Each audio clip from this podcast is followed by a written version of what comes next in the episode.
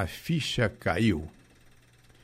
Esse termo, a ficha caiu, nós ouvimos com uma certa frequência. Alguém conta algo para uma outra pessoa, num primeiro momento ela não entendeu adequadamente aquilo que foi contado, pode até ser uma piada, mas aí no momento em que ela tem a compreensão correta daquilo que foi dito, ela diz, o outro que percebeu que isso aconteceu, diz: Agora caiu a ficha? Agora caiu a ficha. E de onde vem esse termo? Há um tempo atrás, tem alguns que não se lembram mais, mas os famosos orelhões, os telefones instalados nas ruas de, da cidade, que permitiam nós telefonarmos, funcionavam na base de uma ficha. É uma ficha metálica parecida com uma moeda e era colocada numa ranhura apropriada para poder fazer a ligação. Quando a ligação era estabelecida, isso significa quando do outro lado a pessoa atendia, a ficha caía e fazia um barulhinho. Se a ligação não era completada, se não houvesse isso, a ficha caiu, mas num outro compartimento que permitia que a gente recuperasse a ficha para uma outra tentativa ou para uma outra oportunidade. Então, isso acabou sendo incorporado como uma metáfora que significa que alguma coisa foi compreendida. No primeiro momento poderia não estar acontecendo e que, entretanto, depois de alguma reflexão, ou muitas vezes a partir de explicações adicionais daquele que apresenta a informação, consegue levar a uma compreensão mais ampla. E aí então cai a ficha.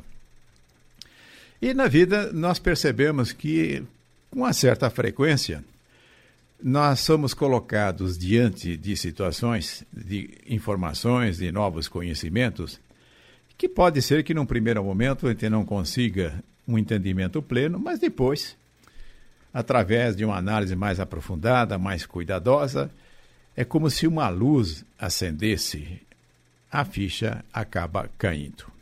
Cair a ficha é algo que acontece no nosso íntimo, Ninguém consegue fazer com que a ficha do outro caia, porque depende do entendimento, depende de nossa compreensão. Portanto, nós devemos nos aprofundar nos nossos conhecimentos, na incorporação de princípios, porém, dentro desta perspectiva, é de termos uma capacidade de compreender exatamente aquilo que nos é apresentado. Para que ampliemos a nossa capacidade de fazer com que a ficha caia, é necessário nós sejamos mais abertos, em que eliminemos eventuais preconceitos, que abandonemos muitas vezes determinadas crenças que, no lugar de nos ajudar na vida, acaba por nos trazer alguma dificuldade. Eu quero dar aqui o exemplo de um escritor famoso em que conta um evento de particular importância na sua vida em que a ficha caiu. Ele não utiliza esse termo, ele apresenta isso de uma forma diferente. O escritor a que me refiro é o Stephen Covey. Ele é autor de um livro bastante conhecido que já vendeu milhões de livros, que é o Sete Hábitos das Pessoas Muito Eficazes. Em uma certa ocasião, ele morava nesse tempo no Havaí, nos Estados Unidos. Ele vai até uma biblioteca e nessa biblioteca ele poderia correr as prateleiras e ele mesmo apanhar o livro que pudesse lhe interessar.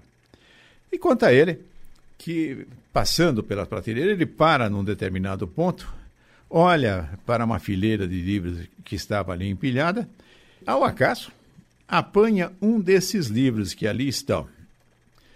E ainda, usando esse termo, ao acaso ele abre esse livro numa determinada página, com palavras destacadas, estava escrito lá o seguinte: Entre o estímulo e a resposta existe um espaço.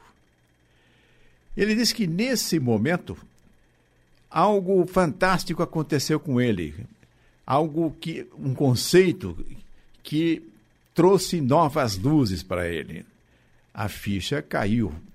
Agora, por que será que isso causou um impacto muito grande para Stephen? Vamos analisar e quem sabe nós passamos agora as nossas fichas caírem, levando em consideração essa experiência que ele teve ao abrir esse livro. Usualmente, nós achamos que as nossas reações estão estritamente vinculadas aos estímulos que nos tocam, estímulos, portanto, que acontecem no mundo exterior. E que, em função desses estímulos que podem nos agradar ou desagradar, há reações correspondente a eles. Mas será que isso funciona dessa forma? Que Stephen descobriu que não é bem assim, que entre estímulo e resposta existe um espaço. E o que é que acontece nesse espaço? Esse espaço permite que nós observemos o estímulo, analisemos o estímulo e venhamos a dar um significado a esse estímulo. E o significado que nós viermos dar para esse estímulo é que vai determinar a reação que teremos. Porque se assim não fosse, veja bem, se a reação estivesse diretamente ligada ao estímulo, se colocássemos várias pessoas diante do mesmo estímulo, elas teriam idêntica reação. E não é o que nós percebemos na prática, não é isso que acontece. Diante de um estímulo, as reações podem ser diferentes. Às vezes, cada um tem um, uma reação diferente, ou pelo menos há uma distribuição de reações diferentes por aqueles que estão sendo submetidos ao mesmo estímulo. Mas aí podemos perguntar, mas que, que importância tem isso? Isso tem muita importância porque, se nós observarmos que entre o estímulo e a reação há um espaço aonde nós colocamos um significado. E é o significado que determina a reação que nós temos. Isto nos dá a possibilidade de termos uma atitude de controle de como é que nós vamos reagir em razão dos estímulos que vão acontecendo à nossa volta. Isto nos leva até a uma questão extremamente relevante que diz respeito à questão do perdão. Será a ofensa, aquilo que nós somos convocados para perdoar, decorre do estímulo ou decorre do significado que nós damos para o estímulo? Então, nós podemos pegar alguém fazendo alguma coisa que possa afetar de maneira diferente as pessoas, e umas sentirem-se ofendidas e outra nem estar ligando para isso. Por que isso estaria acontecendo? Por que o significado que foi atribuído não é o mesmo, é diferente? Nós podemos ainda levar para uma abrangência mais importante a respeito disso quando nós consideramos o ensinamento de Jesus que diz para nós perdoarmos 70 vezes 7. Seria um absurdo nós supormos de que o ensinamento de Jesus estivesse indicando que tudo aquilo que acontecesse e que nós transformamos numa ofensa, em seguida nós perdoássemos. Então ofendemos-nos e perdoamos, ofendemos-nos e perdoamos. Enfim, colocamos lixo dentro de nós e jogamos fora. Se nós nos detivermos dentro dessa pers perspectiva de que entre o estímulo e a reação há um espaço e que nós podemos dar o um significado, eu entendo que o ensinamento de Jesus tem uma profundidade ainda maior a recomendação é para nós não nos ofendermos. É para que possamos olhar os estímulos que usualmente fazem com que nós internalizemos aquilo que nós estamos chamando aqui de ofensa, morra no nascedouro. Simplesmente vamos estabelecer um significado que não nos levará a isso. Agora, e que vantagem tem isso? Grandes as vantagens, porque todas, toda vez em que nós criamos esse estímulo interno que chamamos de ofensa, eh, nós estamos nos maltratando, isso faz com que nós soframos, isso atinge a nossa constituição física, prejudica o nosso sistema imunológico, faz com que nós possamos adquirir doenças em função dessa debilidade. E ainda coisa mais grave até pode acontecer de estimular a cada um de nós a empreender ações que correspondam à vingança, ao revide, que pode nos levar a uma escalada de consequências ainda mais sérias, porque aquele que vai receber o revite, a vingança, certamente, tendo possibilidade, ele vai devolver novamente. Então, isso não tem fim. Agora, na medida em que nós nos conscientizamos de que o mais importante é não abrigar essas condições negativas, nós vamos evitar o sofrimento, vamos preservar a nossa saúde e, de outra forma, cumprimos também um ensinamento básico de Jesus que solicita para nós amarmos. O... E, e com isso, estamos criando as estruturas de nossa vida para que possamos ter uma vida de calma, de tranquilidade, de possibilidade de ostentarmos a felicidade. Então, note que quando nós analisamos essa questão de que entre o estímulo e a reação há um espaço onde nós podemos exercer o nosso livre-arbítrio, a nossa escolha, na hora em que tivermos uma compreensão aprofundada disso, algo fantástico irá acontecer em nós e nós poderemos dizer: e a ficha caiu. Quando nós nos enveredamos pelos estudos das questões espirituais, há muitas coisas que chegam-nos e que vai requerer um aprofundamento da nossa reflexão até o momento em que percebemos que a ficha caiu, em que há uma, um, um entendimento adequado sobre isso. Vamos explorar algo que também pode nos trazer um benefício ao deixarmos a ficha cair. Nós não aprendemos de que a nossa vida é constituída pelos resultados daquilo que nós fazemos, daquilo que nós semeamos? Nós já ouvimos isso muitas vezes e concordamos com isso. Porém, se nós observarmos com atenção, nós ainda, mesmo aceitando esse ensinamento de que a nossa vida é constituída pelo resultado daquilo que nós semeamos, mesmo assim, nós nos entregamos com muita frequência a reclamações. Ora, vamos pensar um pouco o que significa uma reclamação.